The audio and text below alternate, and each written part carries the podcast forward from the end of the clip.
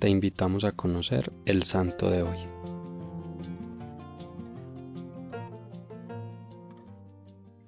Mercedes Molina nació el 20 de febrero de 1828 en Baba, actualmente Guayaquil, proveniente de una familia adinerada.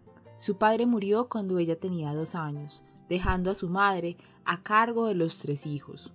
Gracias a ella aprendió la doctrina católica, la importancia de la oración y a ser caritativa con el prójimo, a ser justa y firme. Mercedes era una mujer de singular belleza y muy virtuosa. Dicha belleza atrajo a muchos pretendientes. Vivió la ilusión del amor sin llegar nunca al desenfreno. A los 15 años fallece su madre y ella queda a cargo de sus dos hermanos. Renunció a un gran matrimonio y repartió su cuantiosa herencia entre los más necesitados.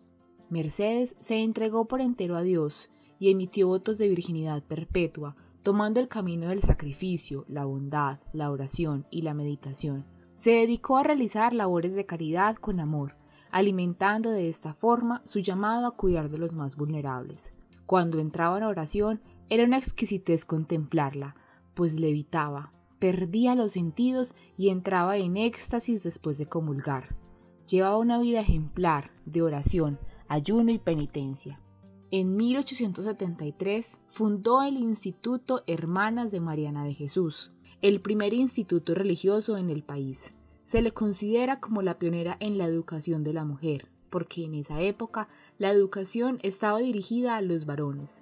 La educación femenina era a través de maestros particulares o institutrices. Durante toda su vida fue ejemplo de amor al prójimo y de sacrificio, Falleció el 12 de junio de 1883. Fue ratificada por el Papa San Juan Pablo II el 1 de febrero de 1985, durante su visita a Guayaquil. Qué gran enseñanza de dulzura, sutileza, feminidad y determinación nos deja la beata Mercedes Molina. Enséñanos a tener una relación con Dios tan profunda como la que tú tuviste, y gracias a amarlo a Él, aceptar con amor la vocación y el plan divino, renunciando a aquellas situaciones que por tentadoras que parezcan nos alejan de la verdadera felicidad.